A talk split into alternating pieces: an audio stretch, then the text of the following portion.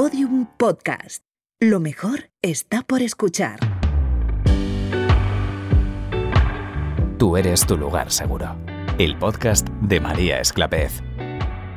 Episodio 10. Conflictos y heridas emocionales. Hola, ¿cómo estás? ¿Has oído la expresión dos no se pelean si uno no quiere? Es una forma demasiado simple de avanzarte parte de lo que va el episodio de hoy. Ojalá todo fuera tan sencillo como evitar que una de las dos personas quiera conflicto. ¿Te ha ocurrido alguna vez que has estado en una pareja en la que al final parecíais rivales? ¿Te has comportado de manera vengativa en una pareja después de algo que os ha ocurrido? Lo hecho, hecho está. Lo importante es cómo mejoramos, cómo aprendemos a querernos a nosotros mismos y a querer al otro. Vamos a escuchar las consultas de esta semana.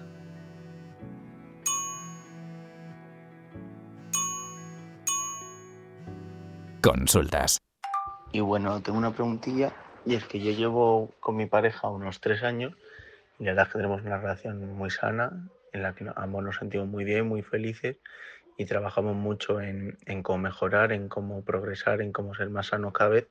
Pero sí que es cierto que hay algo que se nos atraganta y es cuando discutimos por algo en lo que no estamos de acuerdo, cómo no sentirnos atacados y que en plan que somos uno contra el otro, sino que somos los dos contra el problema, porque los dos pues tenemos un, un pasado que hace que nos sintamos atacados con mayor facilidad y muchas veces el problema no es la discusión en sí, sino cómo nos sentimos y no sabemos bien cómo llevarlo. Entonces, no sabemos bien cómo poder hacer en vez de sentirnos que es uno contra el otro o que cualquier cosa es para atacarnos, sino que somos los dos contra el problema.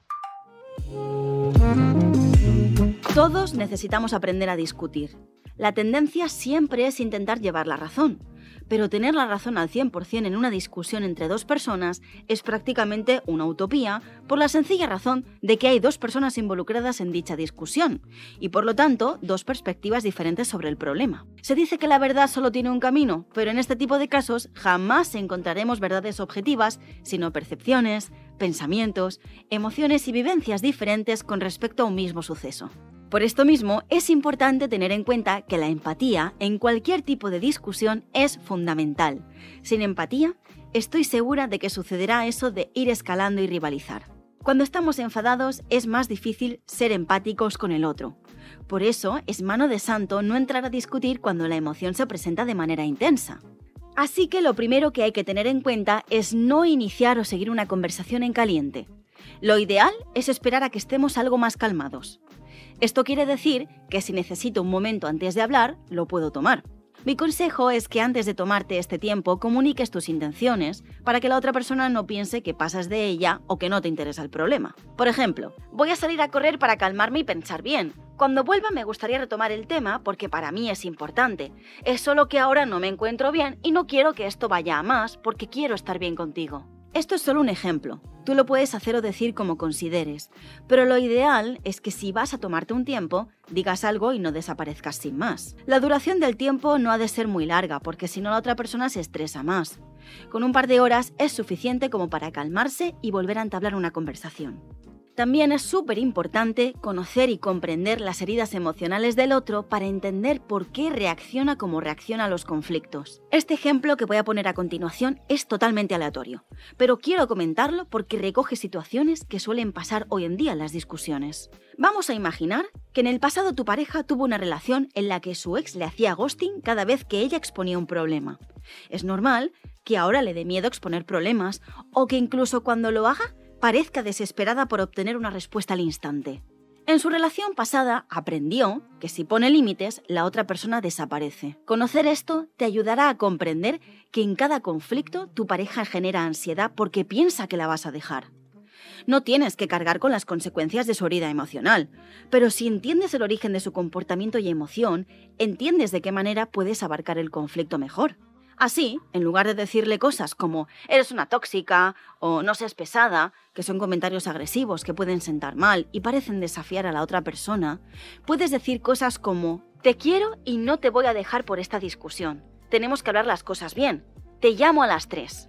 Ahora, si le dices que la llamas a las tres, llámala a las tres, no la dejes sin llamar. Tu pareja también debe hacer su parte del trabajo. Si tras analizar en qué parte de la relación actual le afecta esa herida emocional del pasado, observa que su trabajo está, por ejemplo, en aprender a ser paciente y comunicar las cosas de manera asertiva, pues será eso a lo que le tenga que meter caña. Esta línea de trabajo es de gran ayuda para resolver los conflictos y también para, paralelamente, sanar heridas emocionales dentro de la relación, dado que con el tiempo tu pareja comprobará que efectivamente no solo no desapareces cuando hay conflictos, sino que además hay entendimiento y comunicación. Realmente la duda que tengo es eh, más bien la incapacidad de eh, poder racionalizar eh, qué me está pasando o qué nos está pasando en la relación que tengo de pareja. Mi pareja me informa y me comunica e intentamos hablar cuando, cuando sentimos que lo necesitamos, sobre todo de cómo nos sentimos. Pero sí que es verdad que hay muchas veces que al menos no me doy cuenta de eh, lo que hago o al menos de lo que provoco en mi pareja porque esta me indica que se siente presionada, regañada, que no se siente en muchas ocasiones libre y que se siente cohibida y que además eh, cuando me dice las cosas o al menos me dice cómo ella se siente, eh, reacciono de manera negativa haciendo lo contrario y cuando por el contrario no me las dice, le regaño por no haberme las dicho. Estas cosas, pues tal y como te las puedo estar contando, eh, entiendo que son al menos que ya las he racionalizado, pero no entiendo ni sé muy bien cómo puedo trabajarlas o al menos intentar cambiarlas, porque se vuelven a repetir una y otra vez. Lo que comentas me suena a comportamiento desafiante y es posible que detrás se esconda una ira mal manejada.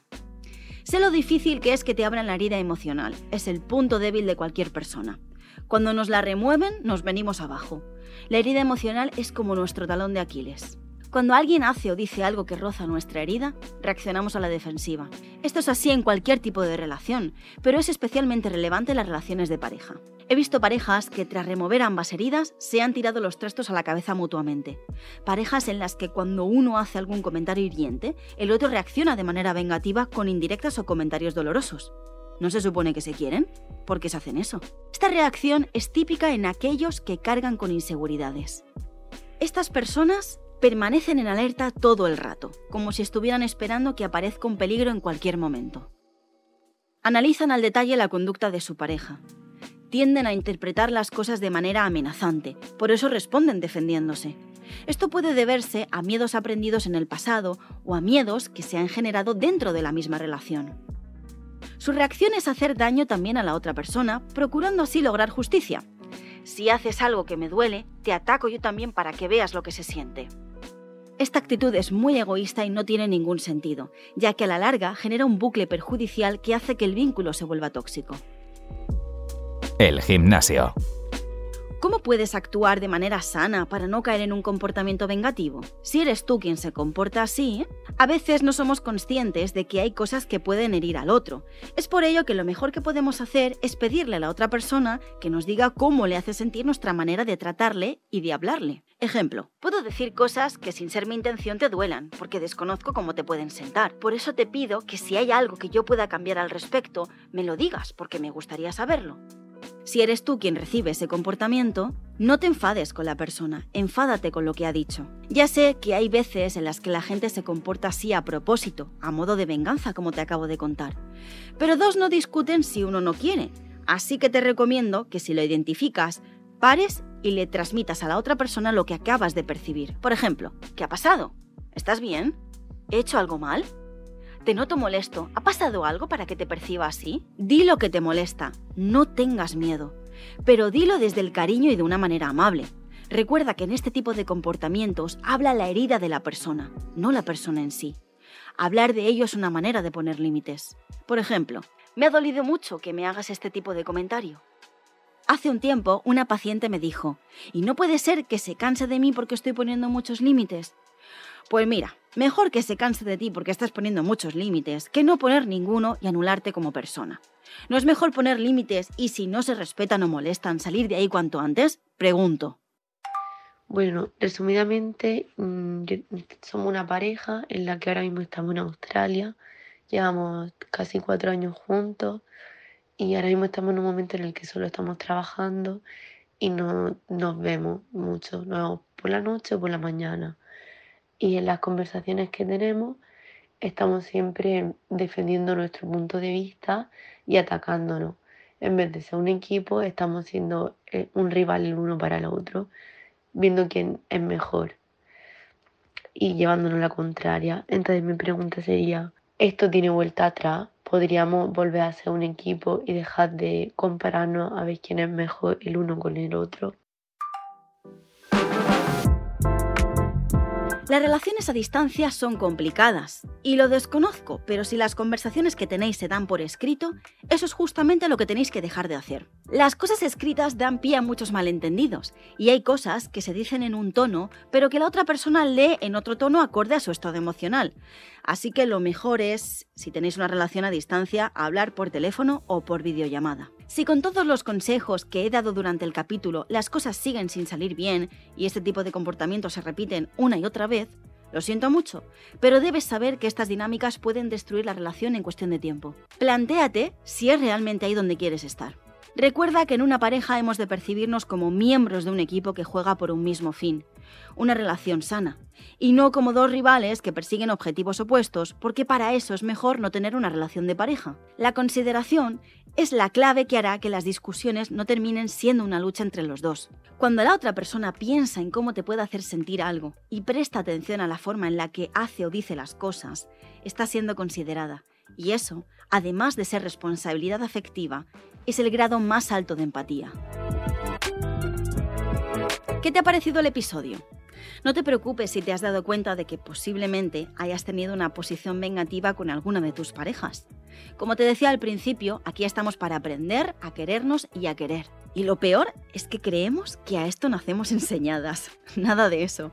Por eso me gusta compartir contigo todos estos ejercicios y que tú compartas tus dudas enviándome tus audios poco a poco te convencerás de que tú eres tu lugar seguro. Muchas gracias por escuchar. Tú eres tu lugar seguro. El podcast de María Esclavez. Un podcast original de Podium Podcast y Penguin Random House Grupo Editorial. Guión y locución, María Esclavez. Dirección, Eugenio Viñas. Producción, Javi Caminero y Alberto Faura. Diseño sonoro, Oscar Bogdanowicz. Producción ejecutiva por Penguin Random House Grupo Editorial, Raquel Abad y Gerardo Marín. Por Podium Podcast, María Jesús Espinosa de los Monteros y Lourdes Moreno Cazalla.